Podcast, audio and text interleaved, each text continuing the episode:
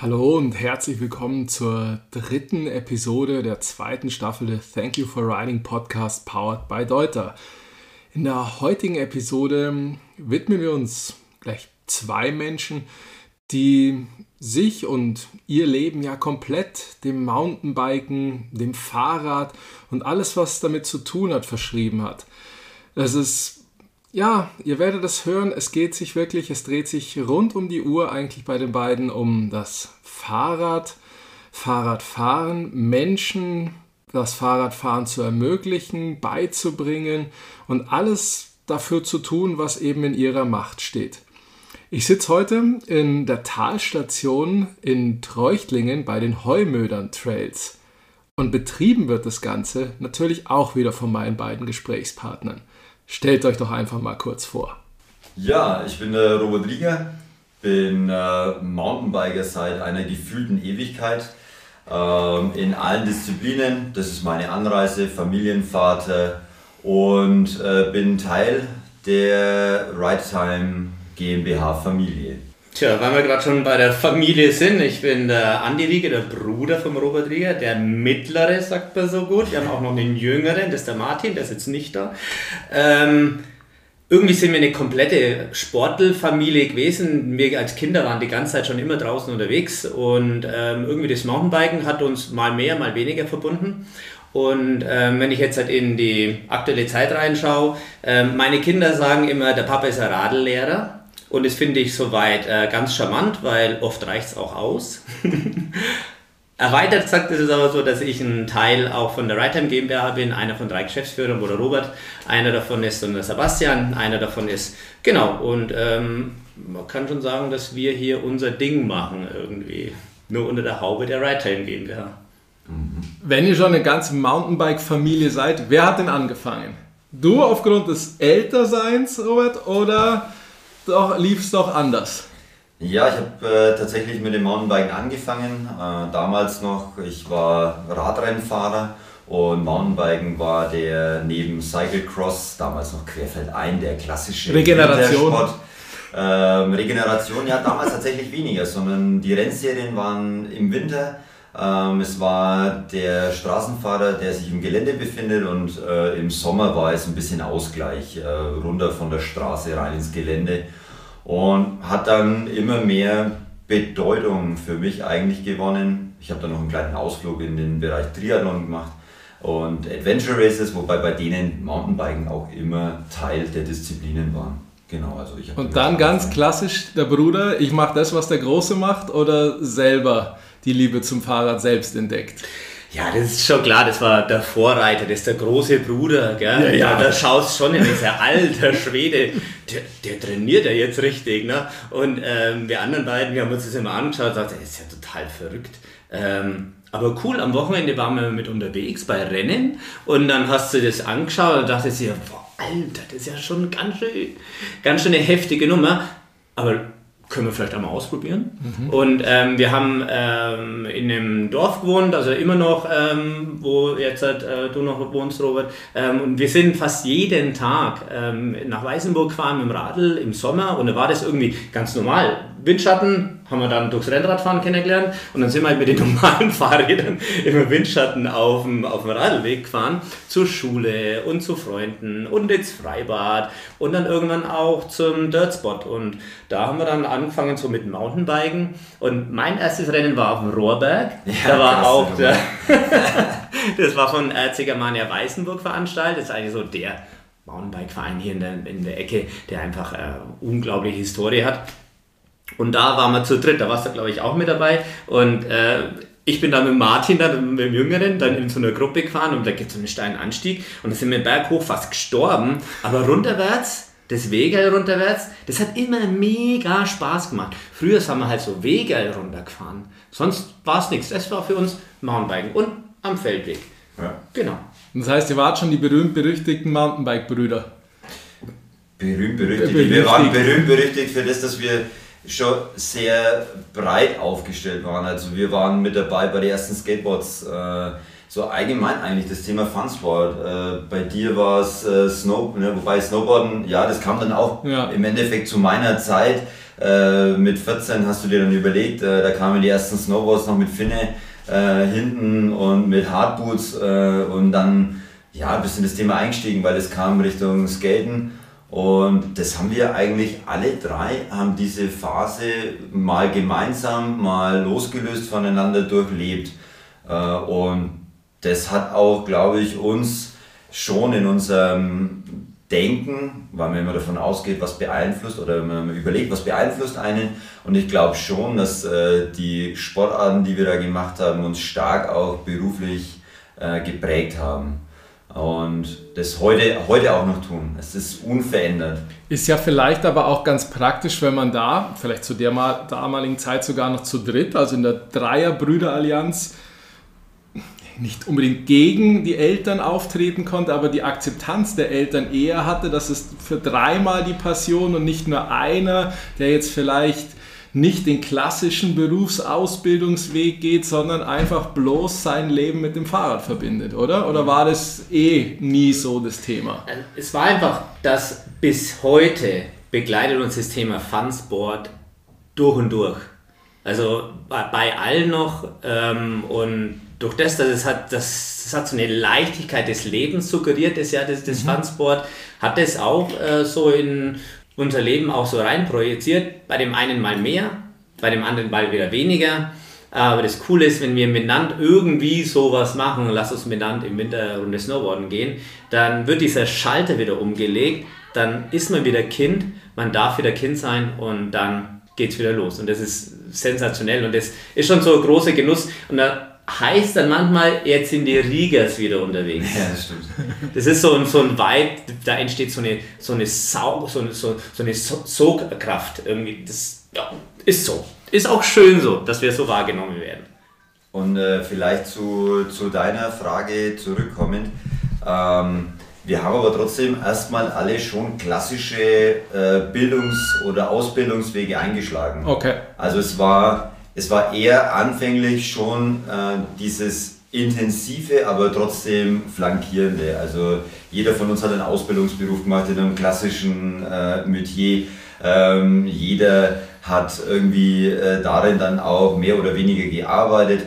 Also so, dass es nur dieser Weg war, so war es nicht, sondern es war ein wichtiger Bestandteil unseres Lebens. Äh, und so sukzessive hat es mehr davon dann auch äh, eingenommen. Also, und das war auch völlig unterschiedlich. Ähm, bei mir war es eigentlich dann so ab 2006. Ich mochte auch Klettern noch ziemlich gerne. Also du warst ähm, bei allem eigentlich dabei. Ich war bei allem dabei, bin auch tatsächlich ausgebildeter Fachübungsleiter im Klettern. Ähm, ich, ich war dann im erlebnispädagogischen Bereich tätig und äh, konnte das natürlich dann auch da mit meiner Arbeit super verknüpfen. Also ob das jetzt Klettern war mit Jugendlichen, äh, Mountainbiken mit Jugendlichen, dann kam die eigene Fahrtechnikschule und äh, so wurde das dann sukzessive mehr bis zu dem Punkt, wo wir uns heute dann befinden. Jetzt hast du es ja schon angerissen. Ich meine, ich glaube, da trifft ja echt dieser alte oder der uralte Klassiker aus Spaß wurde ernst ja brutal bei euch zu, weil also ich meine, es ist ja kaum aufzuzählen, was ihr jetzt alles jeder macht in diesem Sport. Könnt ihr es trotzdem mal versuchen, was denn jetzt eigentlich wirklich bei jedem alles passiert? Weil von, von Guide bis Ausbilder und so weiter und so fort. Ja, bei mir hat sich ähm, sehr stark darauf fokussiert, dass ich ähm, aktiv selbst noch im Bereich Enduro und Cross Country, also ich habe meinen Weg wieder ein bisschen vom Gravity zurückgefunden in dieses Cross Country Thema ähm, woher das jetzt kam, weiß ich auch nicht genau. Ich bin tatsächlich dieses Jahr schon zwei Cross-Country-Rennen gefahren. Ähm, ich äh, fahre wahnsinnig gerne Enduro. Ich äh, begleite äh, meine Tochter bei Rennen, die war jetzt bei der Enduro One. Ähm, das war faszinierend äh, zu sehen. Dann äh, bin, begleitete mich Mountainbiken im Bereich Consulting. Also ich berate ähm, Kommunen, und Vereine beim Aufbau von Infrastruktur für Mountainbiker und natürlich äh, hier bei uns, äh, bei unseren Home Spots, also das heißt Heumüttern Trails, ist das ein Thema und Guiding ist tatsächlich bei mir jetzt wenig geworden. Okay. Also das, das sieht ja bei dir, Andi, ein bisschen anders aus, oder? Ja, der Anlauf war der, dass ähm, ich und meine jetzigen Frau vor 20 Jahren dann nach Rosenheim-Runde gezogen bin und es ist halt einfach diese Wünsche was Gesellschaft heutzutage. Und es war ein großer Wunsch von uns beiden. Und dort unten hat das ganze Thema Berge immer mehr von Energie aufgenommen, eigentlich was der Wintersport, der uns runtergezogen hat. Und dann kam die Fahrtechnikschule so nebenbei und dann äh, auch mit Ausbildung und so weiter und da war der erste wirklich richtige professionelle Kontakt zum Mountainbiken, weil zuvor bin ich immer nur ein bisschen gefahren. Gell? Und äh, auch so Dualrennen gefahren und wir waren immer mit so einer Crew unterwegs, anders halt, hat die geheißen, voll cool, hier, hier aus Weißenburg. Und wir wussten, glaube ich, gar nicht, wie wir alle Mountainbiken, wir hatten immer nur einen Spaß. Und im Chiemgau habe ich das erste Mal mitbekommen, dass ich gar nicht mal so schlecht Fahrrad fahre. Da, da haben es erstmal die Berge bewiesen, dass du doch Talent hast. Ja, dass ich halt äh, so runterkomme, dass ich nicht stürze. Und das war äh, Sensation. Und dann kam die Guiding-Schule mit dazu und dann hast du die ersten Buchungen und denkst wow, okay, du kannst sogar was vermitteln, da kommt irgendwas drüben an und die freuen sich und da ist die Wertschätzung dann auf einmal da. Und dann habe ich das damals mit meiner jetzigen Frau einfach durchgesprochen und dann ausprobiert. Und dann ist die Guiding-Agentur größer geworden, die richtigen Leute auch dazugekommen, ähm, dass es auch wachsen hat können. Und dann ähm, wo kam ich so ins Bundeslehrteam von der DIMP, also bin dann Ausbilder geworden für Bike und Fahrtechniktrainer. Mittlerweile ist auch schon, glaube ich, 12 oder 13 Jahre ist das jetzt her. Ähm, seitdem mache ich das auch noch aktiv und dann natürlich immer mehr Guidings, immer mehr so Fahrtechnikunterrichte und so weiter. Und das ist natürlich ein tolles Umfeld, weil permanent draußen unterwegs bist. Es war teilweise wirklich Fulltime ne, im Sommer über. Ähm, dann war das alles noch nicht so hundertprozentig für mich, weil ich eigentlich aus dem Marketing und Sales komme, aus dem Wintersport. Dann habe ich damit ein bisschen auch in der eigenen Agentur damit angefangen, halt mal schauen, dass man halt nicht für jeden Helm was zahlen muss, nicht für jeden Rucksack was zahlen muss, weil man hat dann durch schon ein paar Helme und Rucksäcke durch in der Saison. Genau, und dann kam das Thema Wintersport wieder mit rein. Äh, das habe ich jetzt wieder ein anderes Thema, aber rein Mountainbiken-mäßig habe ich dann noch einen Mentaltrainer gemacht, äh, um die Leute ein bisschen besser zu verstehen, um mehr an die Sorgen und Nöte, Lösungen mhm. gemeinschaftlich zu arbeiten. Dann kommt die Nummer mit der Ride GmbH, mit den Hormödern Trails, mit der Teilstation hier und mittlerweile dreht sich nahezu alles 360 Grad um das Zweiradfahren. Weil am Ende wollte ich noch eins verstehen, genau die gegenübere Seite kennenzulernen, was denn in der Industrie dort hinten so los ist. Und mein Zugang war damals, als ich noch eine Redakteurenausbildung gemacht habe, beim Mountainbike-Magazin. Äh, Bikesport hat es geheißen, von der BVA, Bike Media. Und dann habe ich das ganze Bild so langsam für mich bauen können.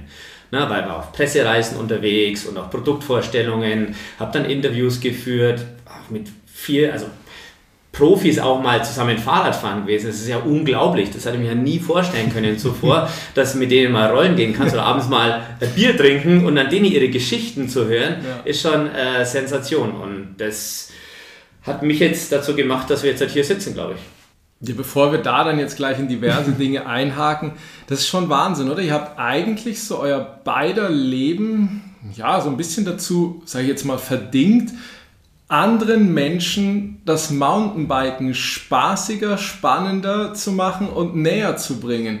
Robert, du hast Produkte entwickelt, kannst du gleich mal dazu erzählen, das auch eher so auf Familienbasis ist. Die Heumödern Trails, sprechen wir auch gleich nochmal intensiv drüber, Familienbasis, Guiding, Coaching correct me from wrong, ich glaube, bei dir kommen nicht die Cracks, nicht die Hardcore-Jungs, die noch irgendwas lernen wollen, sondern auch eher so die Familienkomponente, auch nochmal versierte Mountainbiker werden nochmal von dir ausgebildet, also eigentlich zwei Ritter für die anderen. Schwer, schwer, schwer darauf zu antworten. Wir machen das, was wir wollen und das, was wir finden, was im Mountainbike-Bereich uns ausmacht und die Gegenüber, wenn die das genauso sehen und dann du ja das Kompliment bekommst, dass es eine schöne Tour war oder dass das Konzept gut ausgearbeitet wurde für eine Mountainbike-Infrastruktur, was, was willst du denn da noch mehr? Also das ist, ist, schon, ist schon toll, dass man da den Leuten was mit auf den Weg geben kann oder sie in dem Bereich dann begleitet. Hm. Na, also das, ich weiß nicht, ob so, so Ritter ist, es... Weniger Ritter, aber ich denke, was uns beide verbindet, ist schon eine, ähm, ich würde es mal als äh, pädagogische Ader bezeichnen. Also wir lieben es schon, anderen was beizubringen. Äh, wir lieben es, den Erfolg der anderen mitzufeiern. Ähm, das ist genauso wie unser eigener Erfolg. Äh, wir lieben ähm, Entwicklung, wir lieben mein Lächeln, äh, wir, wir freuen uns über eine gute Atmosphäre und das können wir am besten eben vermitteln mit Outdoor-Sport äh, und es hat sich fokussiert auf das Mountainbiken. Also es war auch beim Klettern, klar hast du auch diese Erlebnisse, wenn du Jugendliche hast, die über sich hinauswachsen. Aber beim Mountainbiken ist es halt auch äh, so dieses Wow, dieses Aha-Gefühl. Und wenn du das bei jemandem schaffst zu erzeugen, das ist für dich selbst auch so befriedigend, ähm, dass du dann, äh, das wirst du, das, das machst du dann weiter. Also das, das macht einfach schon Laune. Ja, ich glaube, das kennt ja auch wirklich dann jeder von sich selber. Du kannst alleine die beste Steilabfahrt machen, fährst aber mit Kumpels über eine Wurzel, die quer beim Weg liegt, kriegst dafür ein High Five. Ja, dann war der ja. Tag geiler. Ja, stimmt. Es, es gibt einfach so, so ein wunderbares Bild, was sich in mir so richtig manifestiert hat. Das war, also ich habe jahrelang Transalp geguidet, ähm, da ging es nicht wirklich nur so um die Fitness und um die Höhenmeter und Kilometer, sondern es ging um, um das Team, was da gebildet wurde, diese Gruppe, die da gebildet wurde. Und äh, der letzte Tag ist einfach der sensationellste Tag für mich, wenn du dann an der Location, also am Ziel ankommst. Es war halt oft dann auch der Gardasee.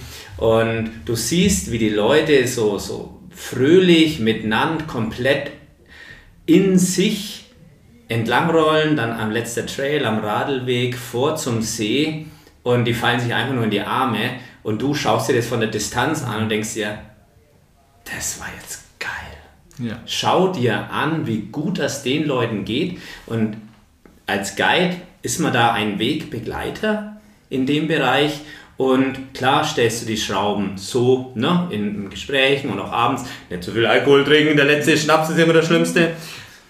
Und dann hast du das da dort einfach mit einer unglaublich positiven, angenehmen Stimmung. Das ist ähm, maximale Belohnung, maximale Zufriedenstellung, dass du genau das machst, was dir Spaß macht.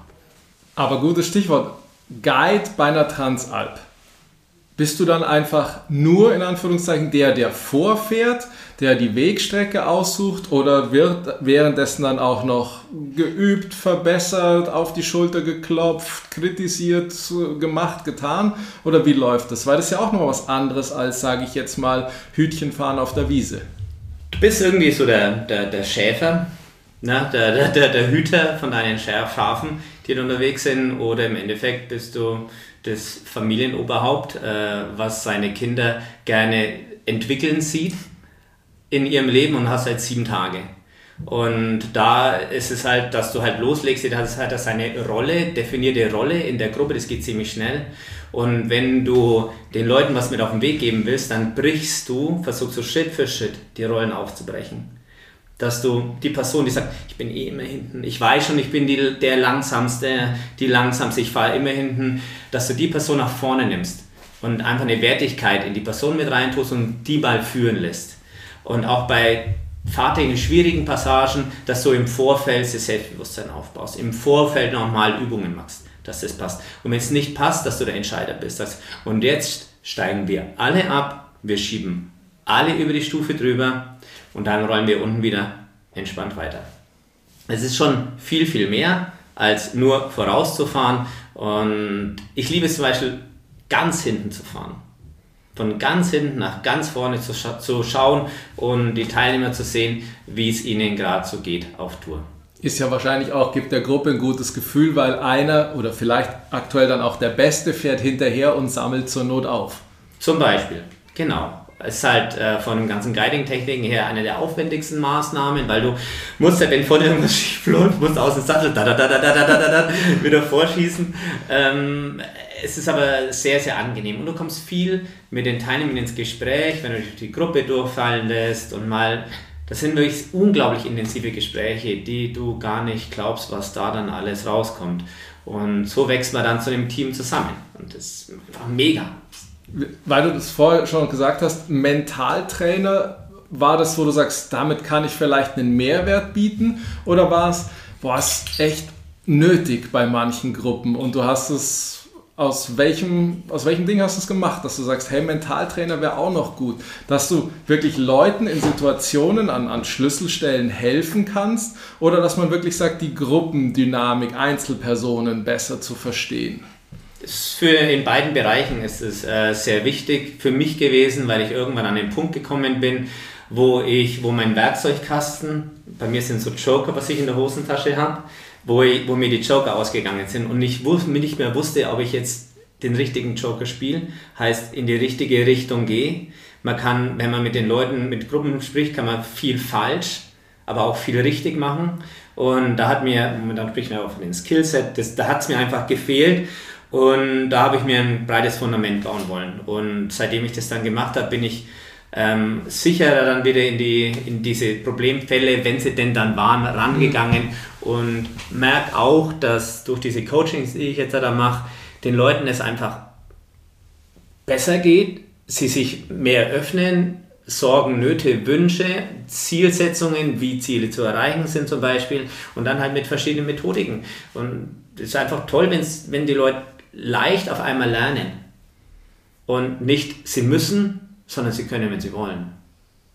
Okay, also das ist wirklich nicht nur im Extremfall, sondern dass es wirklich auf die ganze Gruppe oder auf den ganzen, ja, sagen wir, Lehrgangszeitraum angewandt werden wird. Weil ich habe jetzt auch ja, schon ein bisschen gehofft, dass du mich vielleicht schnell hier durch ein Gespräch durch meine Gap-Phobie therapieren könntest, weil ich kann über Tables springen, naja gut, hüpfen, Sobald 5 cm Gap kommen, ja, nimm mein Fahrrad, danke, ich gehe zu Fuß runter. So, da heißt es mir, du musst dich drüber ziehen lassen. Da fährt einfach einer vor und hinterher. Ja, ich weiß ja trotzdem, dass da ein Loch hinterm Absprung mhm. ist, hat sich schon erledigt. Mhm. So, das kann, können wir schnell? Im Endeffekt kannst du dir vorstellen, da drüber zu springen. Oh, wahrscheinlich schon, aber da ist immer noch das Loch. Mhm, genau, dann geben wir ein, zwei Schritte zuvor. Sucht mir einen kleinen Table, den du springen kannst. Dann nehmen wir uns das Schaufel, buddeln da ein Gap rein und dann durch das, das ist das modulare Lernen, Schritt für Schritt für oh, Schritt. Das ist aber gar nicht doof, tatsächlich mhm. so. Gut, das kannst du schlecht im Bikepark machen, aber selbst für dich einfach so, mhm. ja, tatsächlich. Ja. Und das große Finale ist das Visualisieren. Wenn du dir das vorstellen kannst, da drüber zu springen, dann schaffst du es auch, weil du nämlich den Weg zuvor geschafft hast. Deine erste Stufe, wo du zu Fuß runtergesprungen bist, konnte man sich, glaube ich, auch anfangs ein bisschen schon vorstellen, weil man halt klein, die eine Stufe gesprungen, hm. zu Fuß als Kind, ja, ja, dann zwei Stufen gesprungen, dann drei Stufen gesprungen und irgendwann, ich hebe mal kurz die Hand, bin ich im Kindergarten zehn Stufen gesprungen. Ja. Äh, ich wusste auch gar nicht mehr, was ich mache. bin unten aufgeballert, ja, habe mir, äh, hab mir den Fuß äh, verstaucht, da hatte ich einen Gips danach und daraus entsteht ein Lernen, ein Learning. und das habe ich nie mehr gemacht. Aber ich habe dann sechs Stufen wieder versucht, weil das letzte Mal ist bei fünf Stufen funktioniert. Zehn bin ich nie mehr gesprungen. Ja. Okay. Je, älter man wird, ist ja auch der Error. Also ähm, Versuch und Versuch 100 Prozent. Und dann ist ja auch immer noch das, muss es denn noch sein? Genau, und wie genau. viel Sinn machen 10 Stufen? Da machen doch 6 Stufen mehr Sinn. Da kommt man dann auch, ach, und irgendwann ist man auch nicht, wo man dann sagt, also ich komme in meinem Leben echt gut klar ohne Gaps. Aber ich habe mir nur gedacht, vielleicht können wir kurz abdriften und ganz kurz werde ich direkt therapiert und werde doch noch zum Bikepark helfen. So, aber dann switchen wir wieder. Robert, Du hast jetzt noch was kurz schnell mal erfunden. schnell mal. Das sieht für einen Außenstehenden vielleicht so aus, ja. Ähm, aber es war tatsächlich gar nicht schnell. Ähm, ich äh, bin Erfinder des Commit, also eines Zugsystems für, für Kinder. Und dieses Zugsystem ist entstanden aus meiner eigenen familiären Situation heraus. Das heißt, äh, meine Tochter, mein Sohn, die konnten relativ gut, äh, sehr gut, das sagt man immer gerne, aber also sie konnten gut Single Trails fahren, sie konnten gut bergab fahren, aber um die Energie zu behalten für diese Abfahrten, musstest du sie irgendwie auf den Berg bekommen. Und für mich gab es aber nichts Intuitives und nichts, was irgendwie den Fahrfluss nicht behindern würde. Das war meine, mein Antrieb, immer weiter zu suchen. Mhm. Und ich habe bestimmt fünf, sechs Jahre nach dem perfekten System gesucht. Also immer wieder neu angefangen, immer wieder ausprobiert, im Urlaub, immer wieder meine Kinder. Oh, Papa, muss das sein? Ja, doch, wir gehen jetzt in den Hof runter und probieren das aus. Okay. Äh, und bis dann, das war wirklich so, im Urlaub, sechs, sieben verschiedene Systeme dabei gehabt ähm, und ausprobiert. Muss der Papa mit in Urlaub? Ja, muss der mit in Urlaub. Ähm, bis dann irgendwann auch da geht es ja dann um Details, also wo wird was positioniert, wem kannst du wie viel Verantwortung übertragen, was stört, wo, wie, wie schwer darf was sein, ähm, wie, was akzeptiert das Kind eigentlich dauerhaft. Und die, diesen Entwicklungsprozess sind sie mit mir gegangen und dann war es immer noch so, dass es äh, schon fertig war und noch zwei, ich würde fast sagen drei Jahre bei mir gelegen ist, bis die Zeit reif war zu sagen, okay, jetzt gehen wir das Ganze an und jetzt wird das Ganze auch serienreif gestellt und dann auch tatsächlich vermarktet. Okay, das Commit-System funktioniert jetzt dann wie? Das Commit-System funktioniert so, dass du eine Aufspulrolle unter den Sattel befestigst. In dem befindet sich zwei Meter Schnur, das mit Federkraft zurückgehalten wird. Dann kannst du das unter den Sattel befestigen. Du hast eine Schlaufe, die ist dort befestigt. Im Anfangs, wenn die Kinder noch kleiner sind und noch nicht einhändig fahren können, nimmst du diese Schnur, hängst sie über den Vorbau, der ja geklemmt ist mit zwei Klemmschrauben ähm, an der Gabel, also am Schaft. Und dann kannst du das Ganze im flachen Moment, ähnlich wie beim Schlepplift, jeder Schlepplift geht ja auch im flachen leichter wieder hinten weg, dann kannst du im flachen das Ganze wieder aushängen und das Kind kann einfach losfahren. Und das Dynamische an dem ganzen System ist, wenn das Kind einhändig fahren kann, ab diesem Zeitpunkt kann es dieses Seil selbstständig ein- und auch selbstständig wieder aushängen. Das heißt, der Fahrfluss bleibt kontinuierlich bestehen. Wir, du hast den Anstieg im Trail oder am Feldweg, du siehst den, du kannst hingehen, du kannst ihm das Seil geben, er hängt drüber, sie hängt drüber und oben, wenn man angekommen ist, hängt man es wieder aus und man bleibt permanent in Bewegung. Und das über ganz, ganz viele Kilometer. Und das ist das, was auch den Kindern so Spaß macht. Man erhält die Motivation, viele sagen dann, ja, aber dann werden sie so faul den Berg hoch. Es ist eher das Gegenteil. Ähm, man, man erhöht den, den Spaß, weil man ja die tollen äh, Stücke... Und sie treten mit, ja vielleicht auch mit. Die treten mit. Ja, ja genau. Ja, das ist, also eigentlich ist es ähm, die, die, die Kombination äh, aus, aus Fahrspaß, selbst trotzdem mitreden, Bikekontrolle selber behalten und äh, gemeinsam eine längere Tour.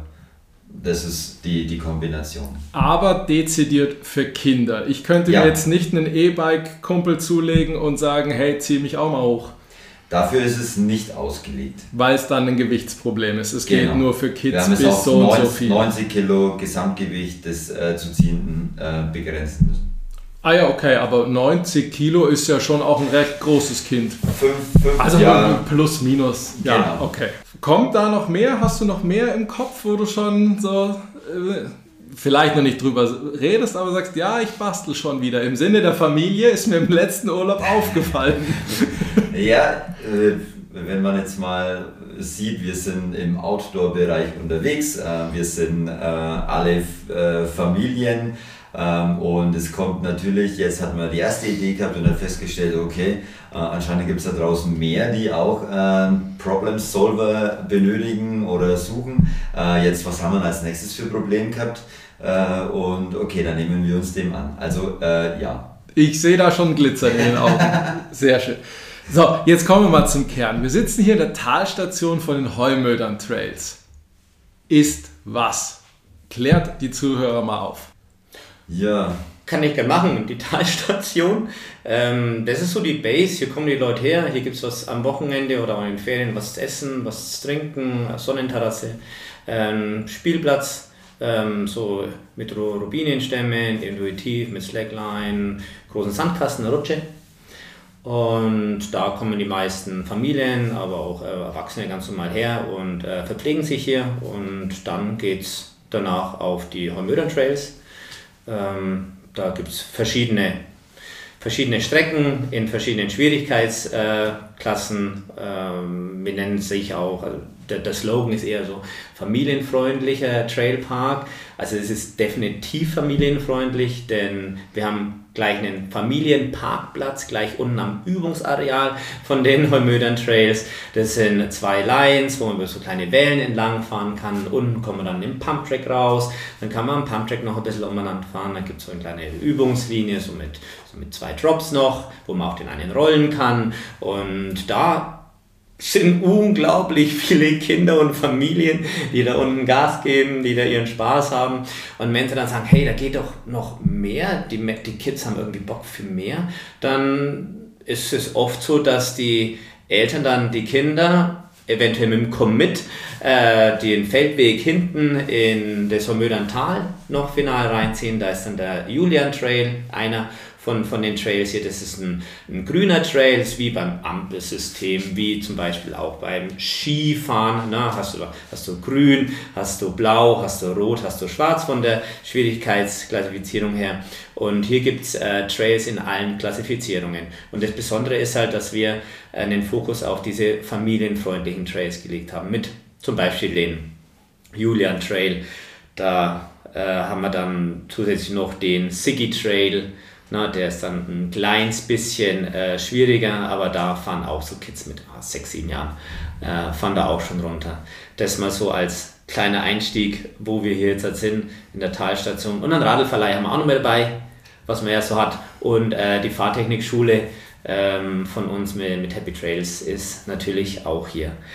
Man sagt, dass es so eine Art Komplettkonzept ist. Aber da würde ich den Ball fast jetzt zum Rob rüberspielen, weil der, der macht ja sowas beim MTP Consulting mit diesen Machbarkeitsstudien. Das heißt auch, der Trailpark mit Familienfokus ist aus deiner, nennen wir es mal Feder? Hm, ja, man kann es man kann's schon so nennen. Wie, wie so oft im Leben kamen hier auch äh, verschiedene Komponenten zusammen äh, zum einen, dass ich tatsächlich schon äh, über Jahre das, äh, die Entwicklung von Trailparks beobachtet habe. Also ich habe das in Schottland mitbekommen, ähm, wie die dort arbeiten. Ich habe das auch in Amerika mitbekommen, äh, wie dort Parks, also Trailparks entstehen ohne ähm, Liftunterstützung. Und ich konnte mir das fürs Mittelgebirgische immer super gut vorstellen. Ich war im Bereich äh, Trail-Legalisierung, äh, Trailbau auch äh, schon immer mit tätig, habe äh, unterstützt. Und wurde dann irgendwann mal 2016 vom, vom Bürgermeister hier in Dreuchtlingen gefragt, äh, Mensch Robert, du kennst dich doch mit dem Thema Mountainbike aus und da hinten, äh, da gibt es doch von einem Enduro-Rennen ein paar Strecken und äh, da sind immer ab und zu mal welche unterwegs und da ist eine Gaststätte und die wird frei. Such mal einen Gastwirt, der ähm, Mountainbike-freundlich ist. Und dann habe ich das mir hier angeschaut und dann natürlich gehen, äh, gingen die Lichter auf. Dann äh, war ich da gesessen und habe mir das so vorgestellt, wow, okay, ähm, du hast die Chance. Ist ja für einen Bürgermeister auch nicht ganz ja, Common Sense, dass der sagt, hey, ich öffne der vielleicht verrückten Mountainbike-Welt die Tore und hab da auch, oder hatte der gar nicht so die Idee, sondern wollte eigentlich erstmal die Gaststätte an den Mann bringen. Ja, es war so, so eine Kombination. Also seit 2013 war in Treuchtlingen alljährlich ein Enduro-Rennen, damals noch aus der äh, Specialized SRAM Enduro Series eine ziemlich bekannte Rennserie, die das Endu den Endurosport mit nach Deutschland auch gebracht hat. Äh, und da war Treuchtlingen ein Standort und dadurch war der Bürgermeister natürlich auf das Thema Mountainbiken schon sehr, oder für das Thema Mountainbiken schon eingenordet. Ja, war schon eingenordet. Äh, dann gibt es ja noch eine Hochschule, die sich hier angesiedelt hat im, mit einem Studiengang äh, Adventure Management. Ähm, und da ist natürlich auch Teil Mountainbiken, also war da, das Thema Mountainbiken war schon auch äh, bei den Entscheidern hier ein bisschen im Hinterkopf. Und dann hat man natürlich mit einer Idee, die umzusetzen, hat man es ein bisschen leichter. Ähm, dieses Zusammenführen und Zusammenbringen und einzelne Bausteine, das war dann im Endeffekt unsere Aufgabe. Ähm, wir hatten dann die Fahrtechnikschule durch den Andi. Ähm, wir hatten jemanden, der sich äh, mit dem ganzen restlichen Outdoor-Sport auskannte. Wir hatten jemanden, der sogar oben am äh, Adventure Campus, so heißt die Hochschule oder heißt der unter Übernachtungsteil, ähm, haben wir jemanden, der oben studiert hat. Das ist der Sebastian Kosave, also der dritte Geschäftsführer im Bunde. Und dann hat sich das irgendwie, wir waren zusammengesessen, äh, würde das äh, funktionieren? Alle drei haben gesagt, äh, ja, das würde funktionieren und dann haben wir losgelegt. Dann haben wir losgelegt. Sagt sich jetzt so einfach, aber ich glaube, es entsteht ja alles nicht von selbst. Ne? Also kostet ja alles Geld. Und jetzt ja. muss man aber auch sagen, für den Besucher der Heumöder Trails fallen ja im schlimmsten Fall gerade mal Parkplatzgebühren an. Weil fahren, was die Beine hergeben, aber der Geldbeutel gibt nichts her. Klar, die Gaststätte, da musst du Essen, Getränke bezahlen, aber das Fahrradfahren selbst ist gratis. Dann hast du aber versus wieder sieben, acht Trails, korrigiert mich, mhm. sowas ja. in der Richtung. Die müssen sich ja unterhalten, die müssen erstmal gemacht werden, Instandsetzung. So, Geld, Fragezeichen. Mhm. Das war für uns natürlich auch ein äh, ganz wichtiges Thema. Am Anfang dachten wir, sehr progressiv, wir machen das jetzt. Wenn es wir nicht machen, macht es keiner. Wir haben die Chance, wir haben die Infrastruktur, sie geben uns auch von der Stadt einfach dieses, äh, diese Möglichkeit. Und dann haben wir gesagt, wir starten jetzt mit dem Trail, wir schmeißen das Geld zusammen und legen mal los. Zielsetzung war, eine gewisse Querfinanzierung hinzubekommen, ne, über die Talstation, über die Fahrtechnikschule und über Veranstaltungen hier und so weiter dann äh, war ja klar, dass das so nicht hundertprozentig funktionieren kann. Dann ähm, kamen halt die Kontakte in die Industrie, die ich seit vielen Jahren dann schon hatte und mal das Konzept erklärt. Und es war einfach ein ganz, ganz tolle Eurobike, weil wir sind äh, zu zweit, ab und an sind wir einfach zu alten Bekannten hin aus, aus der Szene und wir haben nur erzählt, was wir machen, mhm. was wir vorhaben. Dann kam immer die Frage, ja, was wollt ihr denn von uns? Dann haben die immer nur gesagt, wir wollen eure Meinung. Ja. Ich will Mehr eigentlich nur, dass mir jemand zuhört. Ja. Ja, in dem Moment, also äh, ich war, wir waren therapiefähig, nötig, ganz hart. Ja, und äh, wir haben uns einen Gegenüber gesucht, der uns die ganze Zeit W-Fragen stellt. Gell? Warum macht ihr das? Ja? Und äh, dann war die Frage halt dann zurück, sollen wir das machen? Und die, jeder hat gesagt, wenn ihr das nicht macht, seid ihr blöd so eine Art. Ne? Also das, das, ihr müsst es machen und es ist wichtig und es hat einfach, nach der Eurobike waren wir zusammengesessen und haben gesagt, hey, wenn so viele Leute Ja sagen und das innere Ja zu uns mehr als so laut schreit, dann machen wir das. Ne? Und dann im nächsten Jahr kamen halt die Gespräche mit den Sponsoren so nach und nach. Und ähm, das ist jetzt toll, dass wir fast auf jeden Trail haben wir jetzt einen Trail-Paten drauf, der unterstützt uns monetär, dass der Trail auch dann ähm, ja, äh, in Ordnung gehalten wird, dass das passt. Ähm, das läuft jetzt wirklich so, wie wir uns das anfangs vorgestellt haben. Das braucht natürlich alles seine Zeit und äh, dieses Gap, wo das große C jetzt stand mit Corona, das hat natürlich alles jetzt nicht so einfach gemacht. Aber ähm, dieses Jahr ist das äh, Setting jetzt halt im Bereich Sponsoren schon mal wirklich ganz, ganz toll. Die Wertschätzung ist toll, die Leute, die verstehen, was wir meinen, die, die verstehen den Sinn dahinter und ähm, das hilft uns jetzt halt viel, dass die Trails äh, instand gehalten werden können und dass wir sie äh, so der breiten Masse äh, zur Verfügung stellen können.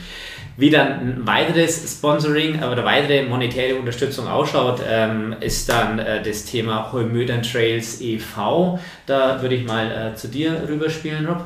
Genau, also wir haben ja die, die Trails anfänglich über die Righttime GmbH äh, finanziert und unterhalten mit, wie der Andi schon erklärt hat, mit unseren Sponsoren. Was sich aber dann äh, für uns positiv herausgestellt hat, wir hatten so viel Zuspruch aus der Community, dass sie uns monetär unterstützen wollen, aber auch äh, mit ihrem Doing unterstützen wollen, dass wir gesagt haben, okay, das bringen wir, aber in ein so ein Firmenkonstrukt bringen wir das nicht unter. Also du bringst Spenden nicht unter, du bringst das ja. Ehrenamtliche nicht unter, sondern äh, das verträgt eine GmbH nicht. Also das läuft sich konträr. Und dann war irgendwann klar, okay, also was gründest du, äh, wenn du äh, das wirtschaftlich nicht unterbekommst? Dann war die Vereinsgründung eigentlich die logische Folge. Und deswegen haben wir letztes Jahr im Mai den Heumödern Trails e.V. gegründet und jetzt haben Besucher hier die Möglichkeit, über Spenden das System hier zu unterstützen und da muss ich echt ganz fettes Lob an die Community, ähm, die tun es. Also die haben verstanden, sie bekommen hier ein Angebot, das sie nutzen können, um das sich jemand kümmert, das äh, auf ehrenamtlichen Schultern basiert und sie sind bereit dafür was zu geben. Ich muss sagen, das ist ähnlich wie beim Langlaufen, ist es auch so. Ähm, du hast da ein Kästchen, da wirfst du einen Fünfer rein, die weil du es einfach genial findest, ja. dass die Leute gespurt sind. Mhm. Ja, das ist keine offizielle Gebühr in Anführungsstrichen, sondern im Endeffekt ist es auch die Spende an den Verein, dass er das einfach weitermachen kann. Und das funktioniert bei uns genauso. Und wir haben die Möglichkeit, Vereinsmitglied oder man hat die Möglichkeit, Vereinsmitglied zu werden. Das haben mittlerweile über 50 Personen schon genutzt, die wirklich Mitglied bei uns sind, die uns beim Bauen unterstützen, die jetzt da natürlich beim Bauen auch versichert sind. Das sind alles so Fragen, die man sich äh, da stellen muss. Und äh, über den PayPal-Code äh, kannst du bei uns einfach dann auch äh, über die modernen Bezahlmöglichkeiten natürlich äh, uns was Gutes tun. Und diese Kombination aus dem, was der Andi erzählt hat, aus dem, dass wir natürlich das auch nach wie vor noch unterstützen mit der Right GmbH und äh, die, der Community, dem Verein, das, und da ergibt sich praktisch die finanzielle Grundlage, um das dauerhaft auch durchführen zu können. Das, also ja, perfekt, aber das klingt ja schon mal sehr gut, wenn es dann so auch angenommen wird und man dann aber auch wieder sieht, dass man auch ja, wenn es auch nur monetär ist, etwas zurückbekommt? Oder ist es sogar so, dass wenn Instandsetzungsarbeiten anstehen, dass ihr dann auch nicht lange fragen und betten und bitteln müsst, bis irgendwie helfende Hände da sind? Das, also wirklich, wir haben... Sind mehr Schaufler als Fahrradfahrer? Nein, äh, nein das, das, das nicht, aber wir, wir, wir merken schon, dass die, die Bereitschaft, sich ehrenamtlich zu engagieren, nach wie vor da ist äh, man muss die Personen direkt ansprechen, man muss ihnen äh, ganz klar signalisieren, für was ist das Ganze. Und äh, wir hatten beim letzten Bautag, waren auch 20, 25 Personen da, die uns unterstützt haben, die Trails instand zu halten und äh, Umbaumaßnahmen durchzuführen. Und das war geniale, genialer Tag und das wird wiederkommen. Also wir, wir planen zwischen drei und vier solcher Bautage pro Jahr. Ähm, und da freuen wir uns drauf, funktioniert. Bautag. Kommen Trails dazu oder bleibt es erstmal bei dem Setup und das wird instand gehalten? Neues Feature, neues, was auch immer reingebaut, gepflegt, getan oder? Ja, im, im, im Trailbau ist es so, dass es verschiedene Rechtsgrundlagen für den Bau gibt. Das muss man vorausschicken. Ähm, bei uns hier soll ja die eigentliche Waldeigenschaft erhalten bleiben. Aus dem Grund bin ich eher dagegen, alles mit Trails voll zu ballern. Das würde, würde auch unserem Sport nicht gut tun. Es da kann Plätze geben, die so gestaltet sind. Also das heißt ähm, eine äh, Verdichtung von Trails, dann ist das aber ein Sportgelände.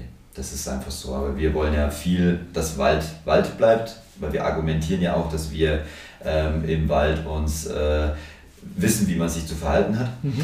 Ähm, deswegen tendiere ich eher zu Features, zu vernünftiger Umlegung von Trails, wenn man merkt, irgendwas könnte vielleicht verbessert oder noch zusätzlich eingebaut werden. Ähm, ich bin für Ergänzungen und womöglich, also wo der Naturraum das hergibt, natürlich äh, sind wir auch äh, immer wieder mal auf der Suche nach einer neuen Trasse. Aber auch, auch hier wenn ich mich recht erinnere, als ich hier mal Runden gedreht habe, es ist meiner Meinung nach recht wenig Maschinenbild, oder? Also es gibt einen einzigen. Einen Fall. einzigen, der genau. mit Brechsand lastig sich durch den Wald zieht, der ist meiner Meinung nach mit der Maschine. Der Genau. Rest ist tatsächlich entweder auf besagten alten, wie du jetzt, wo ich gerade gelernt habe, eben Enduro-Strecken oder Wanderweglein passiert, oder? Also es sind insgesamt von den, von den Trails hier sind äh, zwei alte Rennstrecken, äh, die für das Rennen nach wie vor noch hergenommen werden. Und der Rest wurde tatsächlich von uns in Handarbeit angelegt. Also Linie gesucht, äh, dann äh, der Trail reingelegt und dann mit der Hand gebaut. Also richtig, richtiges. Geglobbe.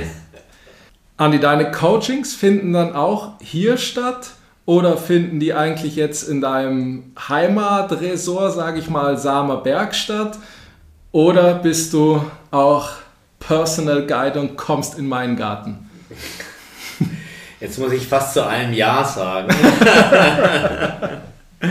wir haben mit Happy Trails äh, in Chiemgau begonnen. Da sind wir natürlich viel so Ecke Aschau und Bikepark Sammerberg unterwegs. Ähm, der ist wunderschön. Fürs Auge auch sensationell gut. Die Infrastruktur oben am Sammerberg ist tipptopp. Da haben wir viele Coachings, viele Kurse, eher die Touren dann Richtung Aschau, so Fahrtechnik, Trail-Touren mit schönem Chiemsee-Blick und ein bisschen eine schöne Hütteneinkehr und so weiter. Also das ist das, was wir so im Chiemgau unten machen. Und, und wir haben einfach mal dann versucht, so Schritt für Schritt so Kurse hier auf den Holmöder Trails zu starten, weil war ja klar, es ist eine neue Infrastruktur und es hat jetzt halt, ähm, keine drei Jahre gedauert, dass äh, die Holmöder Trails im Chiemgau so langsam sich in den Schneid abkaufen. Ach. Also es ist, äh, es zeigt, dass die Mountainbiker gern dorthin gehen, wo sie willkommen sind. Dorthin gehen, wo die passende Infrastruktur ist, wo das Essen gut schmeckt, wo, äh, wo eine Waschanlage ist, wo ein Parkplatz ist, wo man sie miteinander äh, zusammensetzen kann, ähm, wo Übungsareale sind.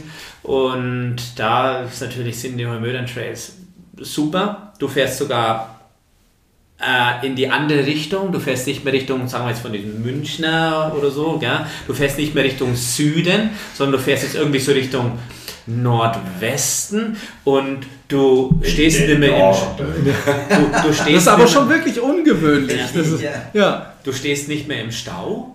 Du kommst schön hin, kommst schön her. Die Leute sind nett, die Preise sind ein bisschen günstiger und es ist auch schön und man kann Ja. die Ruhe genießen und man ist mit Mountainbikern unterwegs und das ist das Schöne. Also ja, wir haben das Konzept vom Chiemgau dann hier reingekippt auf die Holmödern Trails, funktioniert super, die Leute sind begeistert, taugt es, die ganze Umgebung. Was aber auch passiert ist, dass ich viel diese ähm, Privatcoachings dann auch zum Beispiel im eigenen Hintergarten Ja. mache.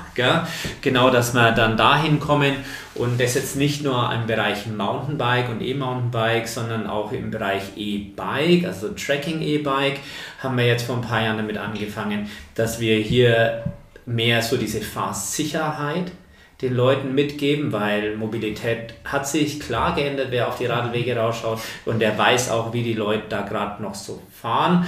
Und beim Mountainbiken hat sich super durchgesetzt, dass die Technik besser wurde, dass die Leute sicherer gefahren sind äh, oder jetzt nach und nach immer sicherer werden. Also das sieht man wirklich, wenn man unterwegs ist. Und auf den Radwegen ist es halt leider momentan noch ein bisschen wild.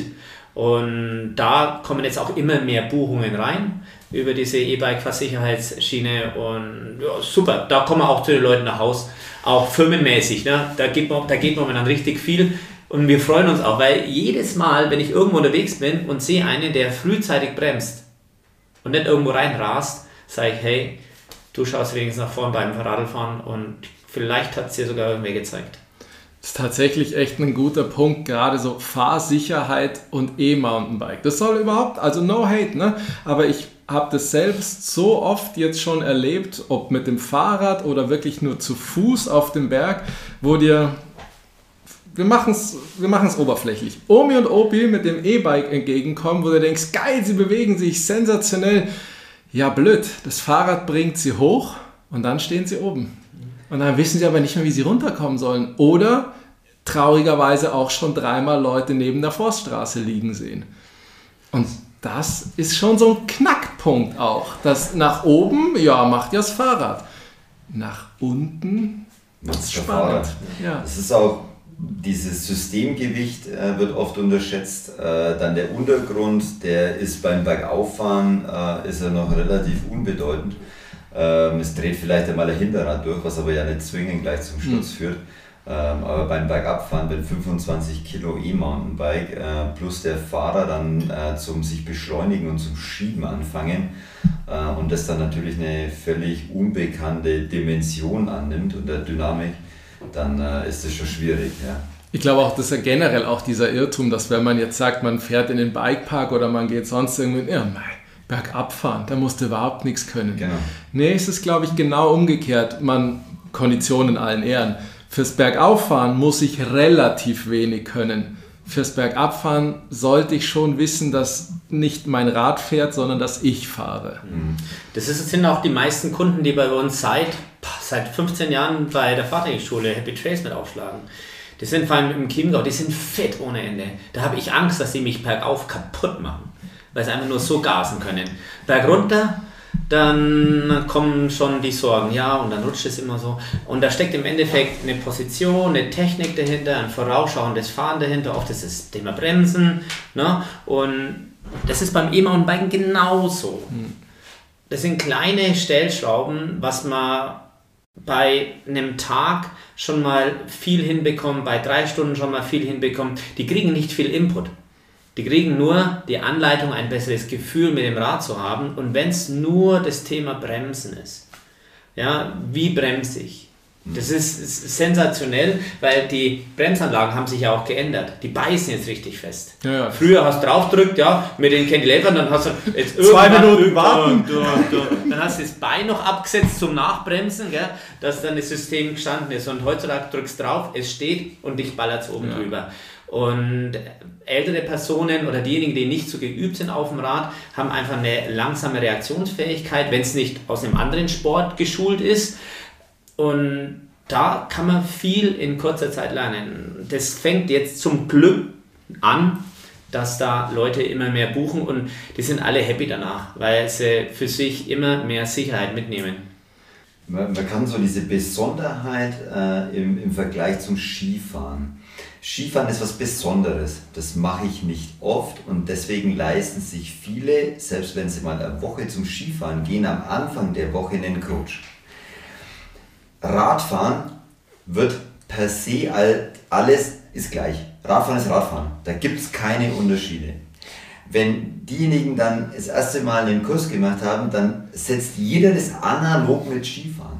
Das ist ganz witzig. Und dann kommt überhaupt nicht mehr die Sinnfrage eines Kurses, sondern der ist selbstverständlich. Also wir haben ganz viele Wiederbucher auch, die sagen, hey, jetzt war ich, ähm, letztes Jahr war ich auf Transalp oder letztes Jahr bin ich einmal rund um die Dolomiten, darauf habt ihr mich vorbereitet und jetzt habe ich das vor. Ich möchte bitte nochmal ähm, eine Auffrischung, weil sie sich ja selbst dann nicht permanent in so eine Situation bringen. Also das ist schon auch eine Zielgruppe von uns und auch das Umdenken findet statt, dauert. Ja, aber macht ja auch tatsächlich Sinn. Ne? Also apropos Sinn, wann macht es denn Sinn für mich selber zu beschließen, ich mache jetzt auch eine Guide, eine Fahrtrainerausbildung? Bildest du ja auch aus. Ab wann macht das Sinn? Außer ich bin jetzt natürlich der pädagogisch motivierteste Mensch und sage, ich möchte anderen Fahrradfahren beibringen oder bringt es mir selbst auch was? Wer, wer kommt auf die Idee? Das ist ganz verrückt. Oft kommen genau die Leute auf die Idee, die in einer Lebenssinniskrise stecken. Vom Banker zum Fahrradfahrer. Die sagen, hey, da draußen ist doch noch viel mehr. Es gibt einen Sport, den ich liebe und ich sehe, dass andere Leute mit ihrem Sport ihr Geld verdienen oder ihren Traum verwirklichen das probiere ich jetzt auch mal aus. Und viele kommen mit so einer Intention da mhm. rein oder sagen, hey, jetzt habe ich Studium gemacht, mal, was, mit was kann ich noch cool Geld verdienen? Äh, ja, mache ich mal Bike Guide, oder? Ganz geil, ja. Und mache ich bei einer Agentur, arbeite ich ein bisschen und ja, wenn es so passt und so weiter, Familienplanung ist noch ganz weit weg. Mhm. Dann mache ich vielleicht so eine Fahrtechnikschule mal auf. Ne? Also solche Ideen kommen dann. Oft ist es aber dann wirklich so, dass man ziemlich schnell merkt, wow, da passiert in einem unglaublich viel. Du wirst das erste Mal so richtig durchleuchtet. Du kriegst Feedback auf Augenhöhe von dem Gegenüber. In der Ausbildung zum Beispiel auch ist viel Kommunikation ja. Und eventuell stehe ich ja doch nicht so gut auf dem Rad, wie ich gedacht habe. Na, da wirst du erstmal mhm. konfrontiert. Und ähm, das ist so das Thema Ausbildung. Es gibt Leute, die danach sauber ausgebildet sind, ihr Zertifikat haben und sagen, wow, das war jetzt eine super Zeit für mich. Ich habe unglaublich für mich dazugelernt und das war's. Ich gehe lieben gern privat wieder Mountainbiken. Mhm.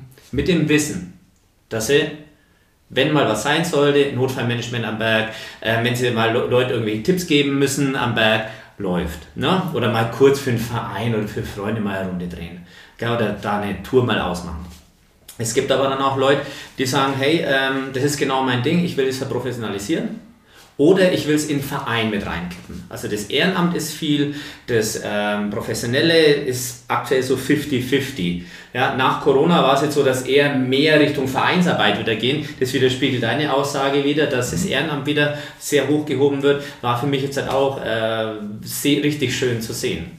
Äh, aber es ist viel, viel Persönlichkeitsentwicklungsarbeit da.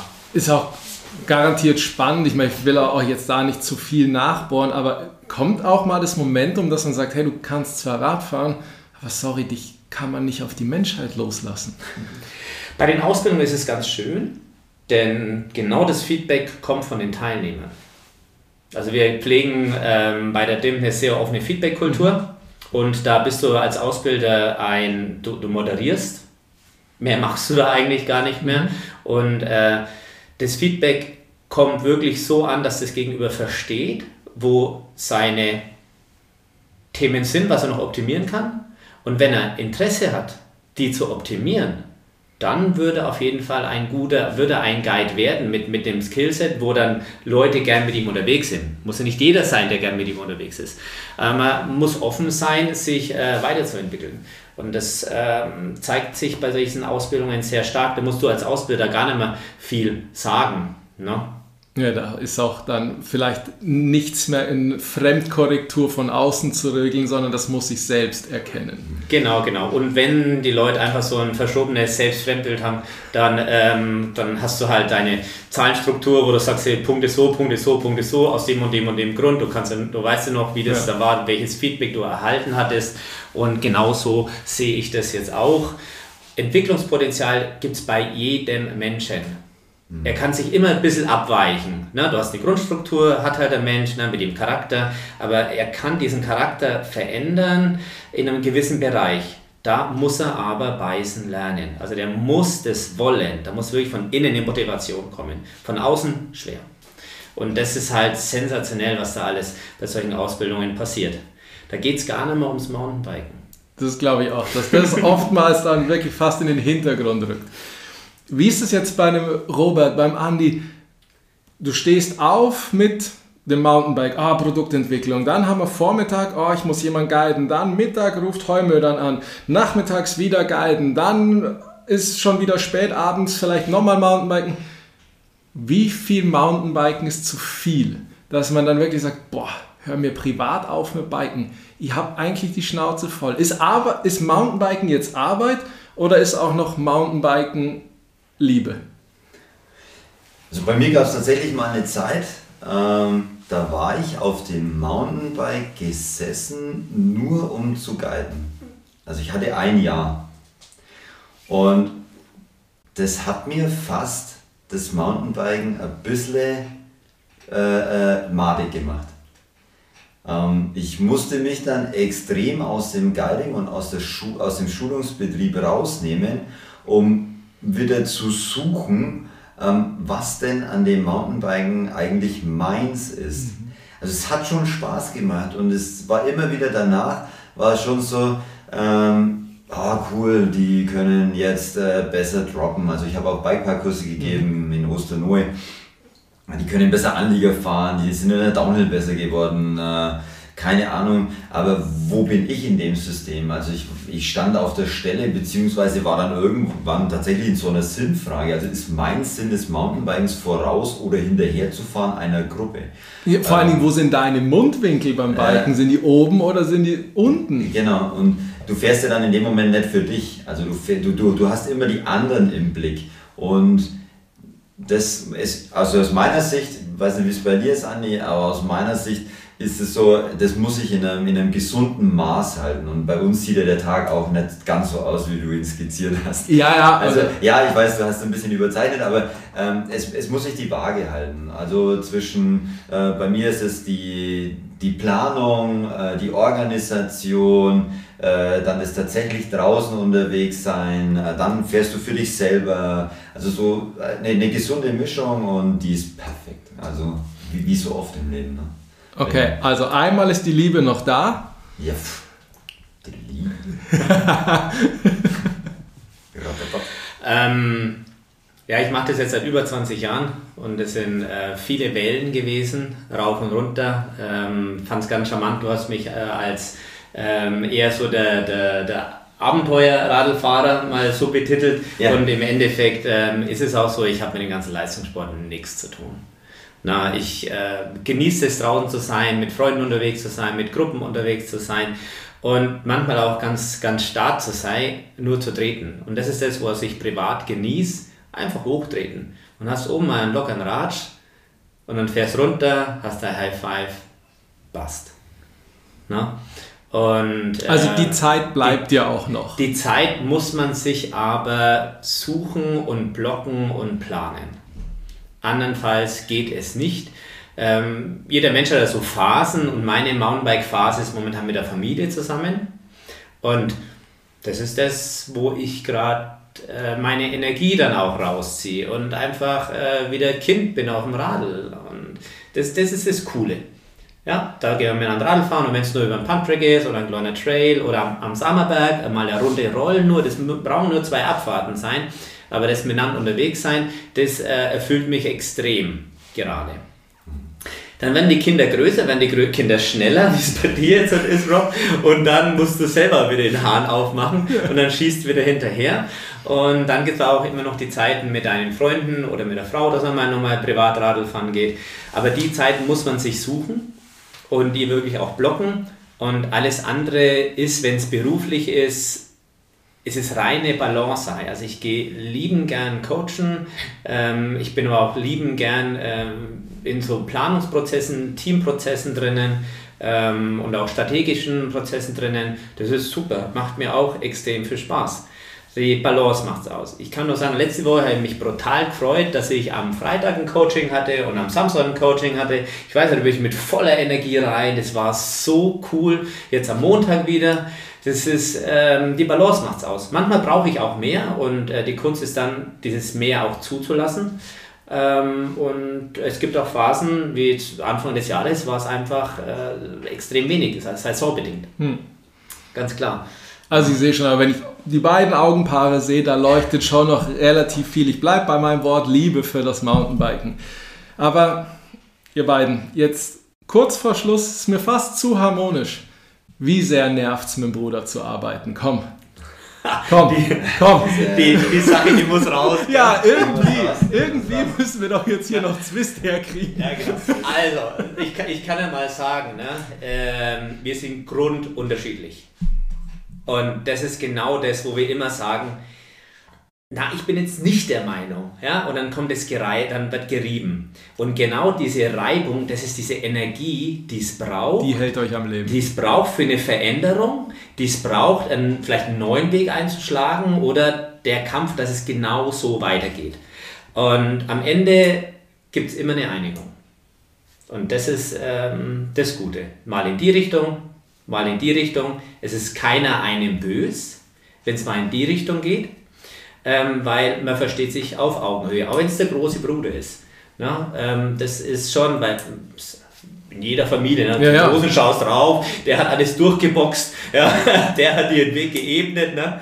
Genau. Und ähm, das ist äh, schon so. Also das ist meine Wahrnehmung der Situation und das haben wir schon öfters auch durchgesprochen, dass diese Reibung, die braucht und äh, oft heißt dann, ich bin jetzt nicht deiner Meinung. Aus dem und dem und dem Grund. Und das braucht es auch. Ansonsten wäre es zu harmonisch und dann geht nämlich nichts weiter.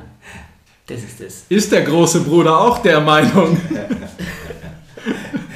Also ich muss ganz ehrlich sagen, ich finde es süß, wie du das beschreibst, Andi. Äh, also bei uns Shepherds. ah, okay, also. Ja, also bei uns Shepherds, aber auf einer gewinnenden, auf eine gewinnende Art. Also wir fighten uns aus. Auf sachlicher Ebene. Nein, das ist nicht nur sachlich. Nein, hey, das ist hochemotional. Das Oh, ist, sehr äh, schön. Nein, das ist richtig, Attacke ist da. Ähm, wir wissen aber in letzter Instanz immer, dass es der andere nicht böse meint. Ähm, wir wissen immer, dass, äh, dass wir uns grundsätzlich äh, gern haben, dass wir uns wertschätzen, dass wir wichtige Menschen sind. Ähm, und, und, und das lässt uns dieses Streiten dann aber auch zu. Also ich glaube, das gibt uns schon die Freiheit, auch mal seine Meinung wirklich vehement zu vertreten. Ähm, danach aber dann irgendwann äh, zu sagen, okay, das war jetzt echt doof. Und wir lernen voneinander. Also ich von mir kann ziemlich stark behaupten, ähm, ich, ich lerne vom Andi wahnsinnig viel. Ähm, und äh, das ist äh, Gewinn für mich. Ja, auch wenn ich halt manchmal ein richtiger Dickschädel bin, aber ähm, anscheinend muss, äh, muss das auch was Positives sein. Ja, aber dann funktioniert ja da der Riegermotor. Wenn das die Zahnräder sind, die es braucht, dann ist das ja okay. Ja, war, war aber ein Versuch. Also wir wussten es auch nicht vorher. Ja, wir haben gesagt, wir probieren es jetzt aus. Ich weiß noch, wir waren in München am Café gesessen und dann haben wir gesagt, okay, äh, alle, alle, war wirklich so, alle Karten auf den Tisch. Eine Woche wird es schon gehen. Ja, so, genau. Und wir haben im Notfall den, den, den Sebastian, äh, der uns dann auseinanderhält als Ringrichter. Aber na, das ist, ähm, wir kämpfen immer für die Sache, das, weil jeder bringt ein Thema mit, eine Sache mit. Und, und das, ist, das ist das Gute. Das ist nie, nur weil du das so magst und du das so willst, sondern es ist immer ein, ein Thema und es wird um das Thema gekämpft. Äh, da emotionell, aber auf Sachebene, ne, weil es um das Ding geht. Und äh, deswegen äh, sagen wir uns nie böse. Im Nachhinein ähm, oft äh, umarmen wir uns dann und sagen, ja, war schon wieder ganz schön heftig. Aber hey, ist halt das so. Ja. Ähm, gehört sich auch. Und ähm, ich finde das super, so wie es läuft. Und das braucht es auch Reibung. Und das äh, geht, wenn man sich ein bisschen umschaut, geht schon alles äh, in die richtige Richtung. Und wir werden, äh, wir sind permanent im Lernen. Ja. Äh, ich habe in, in einem Geschäftsführer-Meeting mal gesagt, ey, teilweise ist es äh, heftigere Beziehung als mit einer Frau, weil es einfach das ist eine komplett andere Ebene. Die ist, die ist so krass teilweise. Ähm, und das macht das alles dann aus, dass wir unglaublich in einem Lernumfeld sind und uns da weiterentwickeln, jeder für sich, aber auch dann im Team unter den Geschäftsführern und natürlich mit dem Team, was äh, uns unterstützt, dass wir das alles so machen können, wie wir wollen. Und wir leben schon auch unseren Traum. Ähm, wir sind weiterhin noch Kind, nur unter dem Schutzmantel der Right Time GmbH. Also wir spielen noch genauso wie früher, nur jetzt ist es der Schutzmantel der Right Time GmbH und jetzt haben wir das Alter, wo die Leute auch einmal zuhören. Na, weil man hat durchaus jetzt ein bisschen Lebenserfahrung, man bringt schon jetzt auch ein bisschen was mit und nicht nur den Kauz ähm, und kann auch auf Sachebene gewisse Sachen dann mal durchsprechen. Und das merken wir auch mit unserem Team in der Firma drinnen. Die haben alle ihre Themen, haben alle ihre Wünsche und unser großes Ziel ist, dass wir die Wünsche auch der Mitarbeiter so wahrnehmen, dass das auch mit in das komplette Firmengefüge mit reingekippt wird und dass wir alle miteinander eine super Zeit haben, solange wir hier zusammen arbeiten dürfen, in so einer traumhaften Umgebung hier. Ja. Ich glaube, ihr macht da auch schon generell verdammt viel richtig. Also das, und wenn man Dankeschön. euch beide so sieht, dann ist es, oder auch jetzt hört in diesem Fall, dann macht das alles schon sehr viel Hand und Fuß. Großes Finale, der Lieblingstrail von Robert Rieger. Was sollte jemand da draußen mal gefahren sein, um zu sagen, ha, den fährt der Robert auch immer? Mein Lieblingstrail, nachdem ich ihn gestern wieder abgelaufen bin, äh, ist tatsächlich der Z-Trail. Ähm, ich mag dieses, äh, dieses wendige, dieses steile, ähm, verblockte, steinig. Ähm, das ist so mein Thema. Ähm, den liebe ich und ja, den sollte auf alle Fälle jeder mal gefahren sein. Gleiche Frage geht natürlich auch an dich, Andi. Das ist, also das ist unglaublich schwer. Es gibt ja ein, zwei auf der Welt, ne? Ja, ja. Es ist aber immer, mit wem du unterwegs warst und was du dort erlebt hast. Das ist die blöde Kombination. Äh, ich weiß nicht, ob ich blöd sagen kann. Ähm, das sind die Ausblicke, die du hast. Das ist das Gemeinschaftsgefühl, das du da dann hast und unten rauskommst und sagst, das ist jetzt geil. Das ist einfach, wenn alles aufgeht. Und das kann auch äh, ein komischer Trail sein, aber du kommst unten raus mit deinen Kumpels äh, oder auch mit der Family und du denkst dir, das, das, das kann es eigentlich, das kann es doch jetzt gar nicht gewesen sein. Und die letzte Rückkopplung ist halt äh, mit der Family unterwegs gewesen zu sein. Äh, wir sind so den äh, Banina Express, ähm, sind wir halt hochgefahren mit den Kindern im offenen Zugwaggon und dann sind wir oben ausgestiegen und ähm, sind nach Celerina wieder runtergefahren und dann sind wir zusammen den Bernina Trail parallel zur Zuglinie gefahren. Der thronende Gletscherriesen um dich rum. Da dachte ich mir, ey, und wenn wir da auch nur so langsam fahren, wie ihr wollt, aber das ist ein geiler Scheiß. Also das war maximale Erfüllung und ähm, da muss ich auch gar nicht Gas geben. Da hältst du auch an und dann gehst du nämlich in den Fluss rein und äh, hältst die Füße rein, Max Brotzeit, das sind die, die Werte in dem Moment, sind komplett, ne, komplett andere. Und das war so ein, so ein Highlight vom letzten Jahr zum Beispiel. War einfach so, so, so ein Knaller, was dir so eine, das hat mir einfach eine emotionelle Watsche runterkaut und ähm, die habe ich gern. Und wenn es den Kids dann noch gut geht und die, die Stimmung grundsätzlich mega entspannt ist, Checkpot. Sehr gut. Ich glaube, da können alle viel mitnehmen, dass es nicht nur um den Trail, nicht nur um die Strecke geht, sondern macht auch die Augen auf, schaut mal links, rechts, genießt die Zeit mit Freunden. Wenn es alleine fahrt, macht es auch das. In diesem Sinn auf jeden Fall euch beiden, thank you for riding oder thank you für alles, was ihr für Mountainbike tut, getan habt. Sei es mit Komm mit, sei es bei Happy Trails, bucht euch da einen Kurs, kommt bei den Heumödern Trails vorbei. Danke, dass ihr euch Zeit genommen habt, Jungs. Danke dir. Auch von meiner Seite her vielen, vielen Dank. Und bevor ich mich jetzt dann auch noch verabschiede, noch ganz kurz der Hinweis, dass alle Links, die ihr braucht zu Happy Trails, zu den Heumödern Trails etc., findet ihr natürlich alles in der Podcast-Beschreibung. Kleiner Hinweis noch vielleicht für die Heumödern Trails.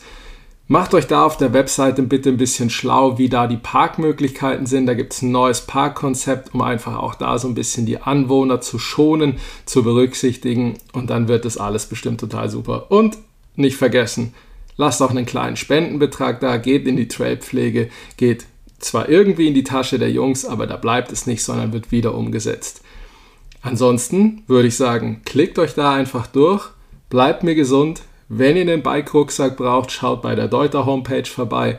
Ich freue mich noch über einen Instagram-Like. Wenn ihr Kommentare oder Anregungen habt, auch gerne auf dem Instagram-Weg. Ansonsten, wir sehen uns auf den Trails und es gilt wie immer. Thank you for writing, writing, Thank you for writing, writing, writing, writing, writing, writing.